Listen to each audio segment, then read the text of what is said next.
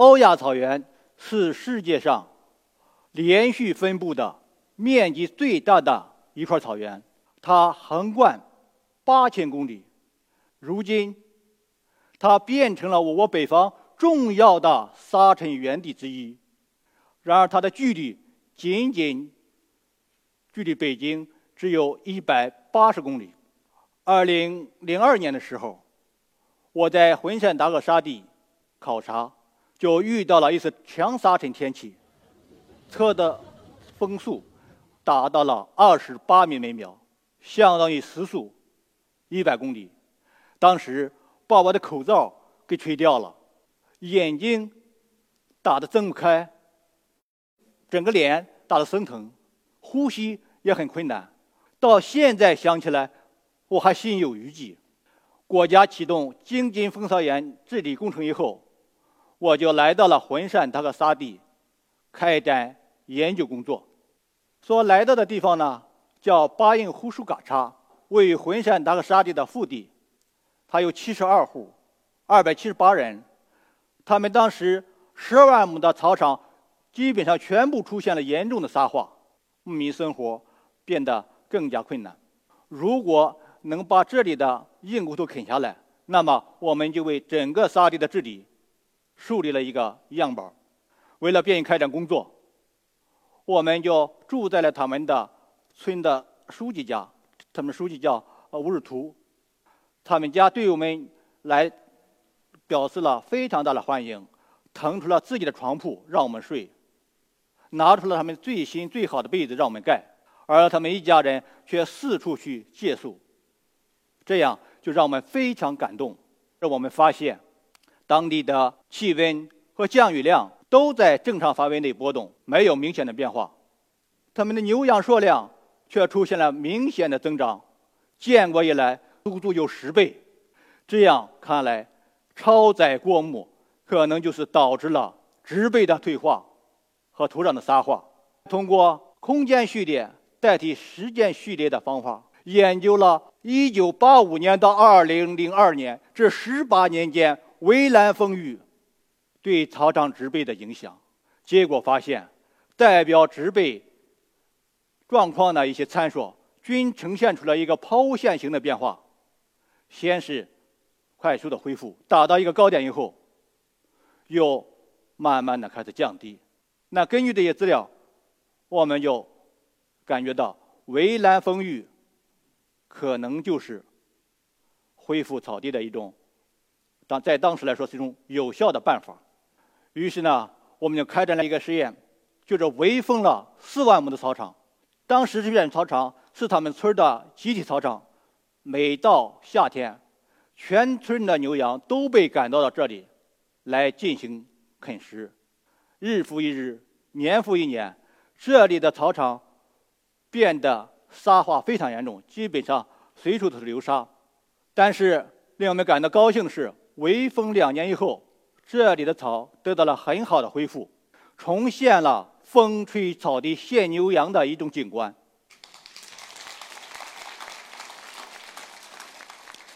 草的高度达到了一点四三米，产量达到了五千三百斤，这样不毛之地就变成了当地老乡的一个饲草料基地，解决了当时他们严重缺草的一个困境。然而，令我们意想不到的是，没有超过五年时间，这地方的草又开始退化了，植被变得低矮稀疏，草种也少了。那为什么会出现这种情况呢？二零零四年的时候，当地政府给予了我很大支持，我用了大概九十天的时间，调查了一百多个嘎查村儿这些村子的面积都比较大，有一百平方公里左右。但是都已经出现了严重的沙化，一个个牧民他对草原恢复迫切的这种期望，深深地触动着我们。我们就发现，并不是所有的退化草地围起来不让放牧了就能恢复起来，只有那些底子好、不缺肥的草场可以快速的恢复起来，而那些底子薄、缺肥的草场，它是很难在短期内恢复起来的。于是。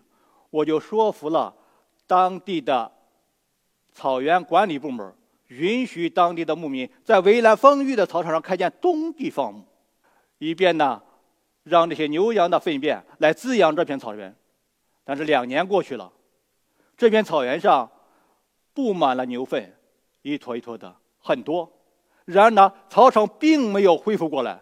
这张图片呢，就是当时我们放完牛以后，牛粪还是一坨坨的。牛粪呢，它变不成肥掉了。那这是为什么呢？这时候呢，就是当地一个牧民老乡，他过来告诉我们：自从草原上出现了彩虹牛，牛粪的分解就变慢了。原来不到两个月的时间就能分解的牛粪，现在三年都分解不了。原来呢，当地的老乡为了增加养殖的收益，从外地引进了一些品种牛。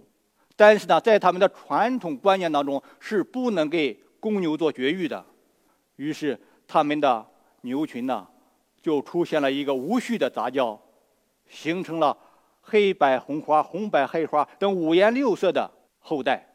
由于彩虹牛的出现，它对当地这个环境的适应能力变差，牧民呢不得不给它喂养更多的兽药，这就可能导致了一些农残。危及了这个土壤当中的动物和微生物，造成了牛粪的不分解。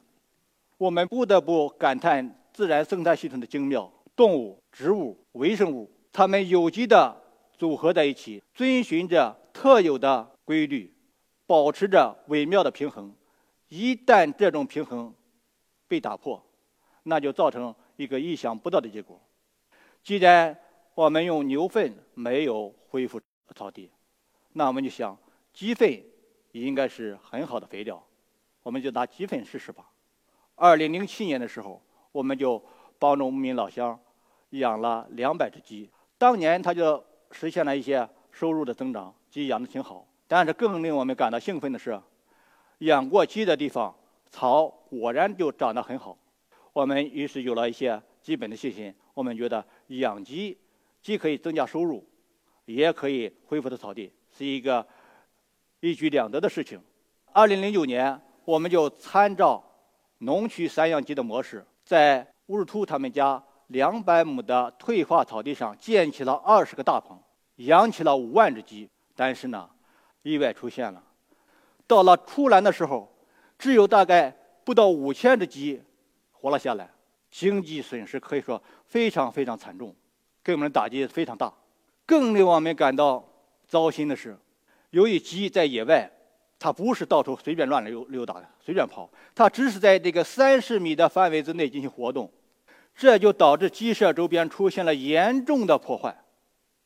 草也没了，地上全是沙子起来了，甚至一股风过来就能把这片沙刮走，形成一个大的风蚀坑。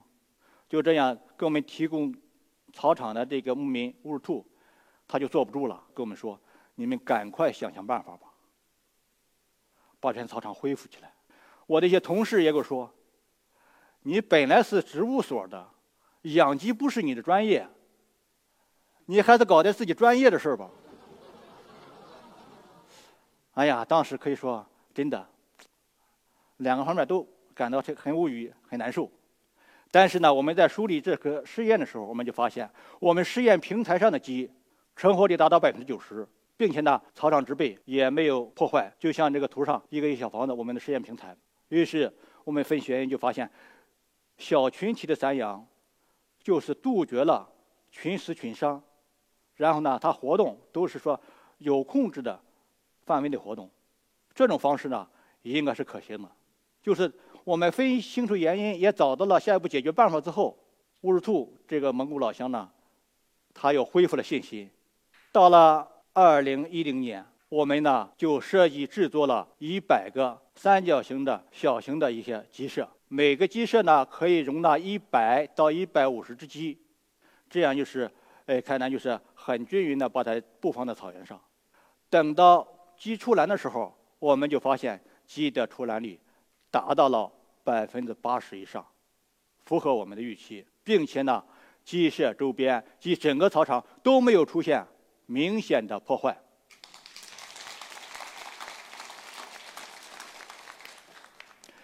第二年，这个牧民老乡很高兴的过来跟我说，这种养鸡方法真的很好。我就问他怎么个好法？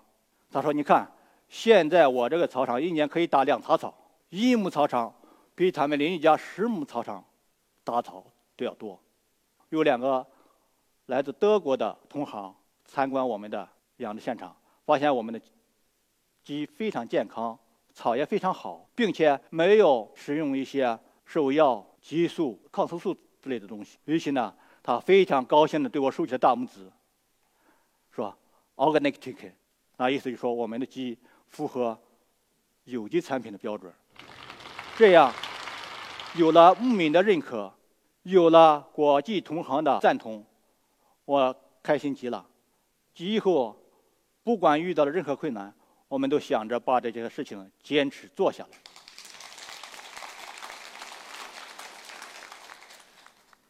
我们就是将母鸡作为。传统草地畜牧业的一个有益的补充，而不是用家禽来代替这地方的家畜，仅仅是在退化的草地上开展示范应用，就形成了鸡产鸡粪、鸡粪养草、草养生畜的良性互动。用鸡解除了退化草地上养分限制的这个瓶颈，起到了四两拨千斤的作用。牧民呢，也从原来的内心抗拒。变成了积极参与。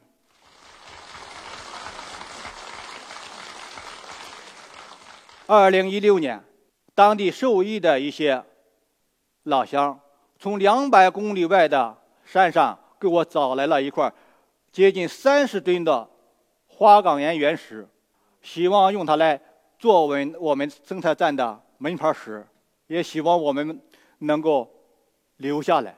这块石头上呢。它长着很多地衣，一到阴雨天气的时候呢，它就变绿。老乡就认为这块这是块活石头，它是这个保吉祥、保平安的。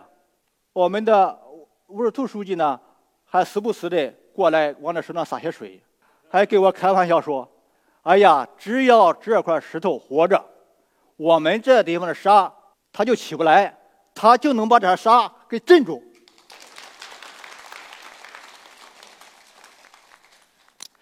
为了实现标准化、规范化，我们利用 3D 设计技术呢，制作了专用的一个鸡舍。这种鸡舍呢，它的这个尺寸比较合适，可以容纳25到30只鸡栖息。装满鸡的时候呢，也就不到50公斤重，非常方便于运输和移动。另外呢，我们在这个鸡舍上给它配置了一个料仓和自动下料系统，一次放料。可以用七八天的时间，安装了自动化的饮水系统，可以方便其随时随地的喝到干净的饮用水。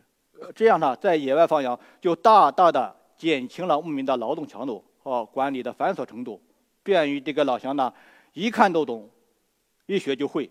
这也形成了一个一种完全不同于咱们常见的电视上经常看到的或者自己看到的一个走地鸡的一种散养模式。这样，越来越多的牧民采取我们这种技术和装备来开展林下、果园、庭院、农田，甚至是光伏板下来开展养鸡。通过这种技术的推广，大多数牧民老乡他们家里的草场上的沙子少了，草多了，他们的收入也提高了。就这样，我们这一个畜禽草耦合的。生态经济技术就这么诞生了。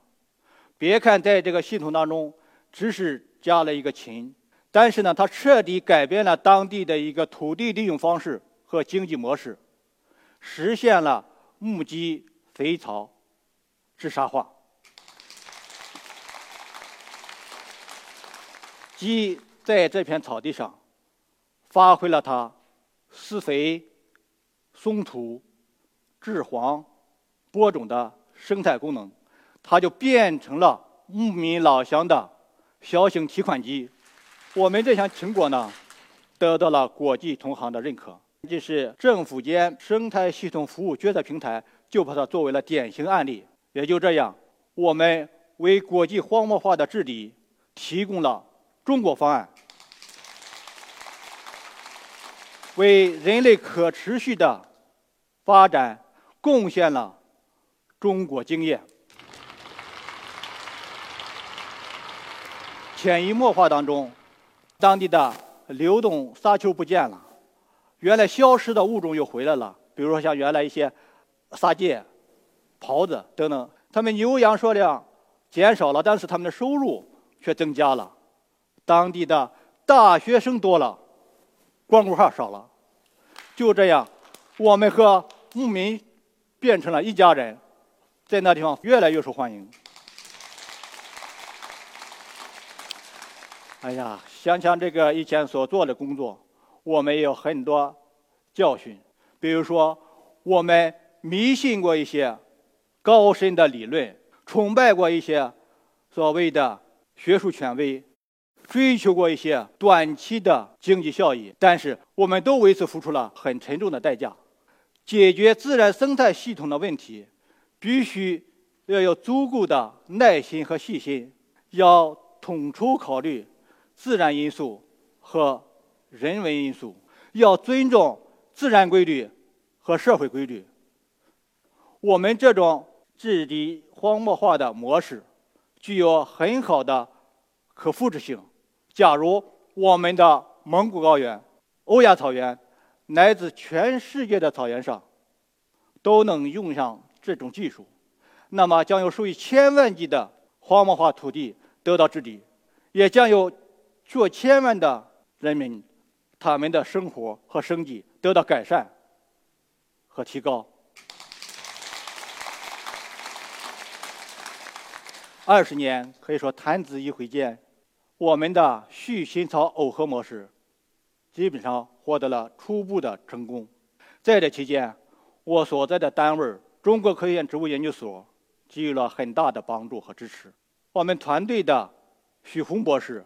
和苏华博士曾多次把自己的工资垫付出来，来这个维持这个实验的开展。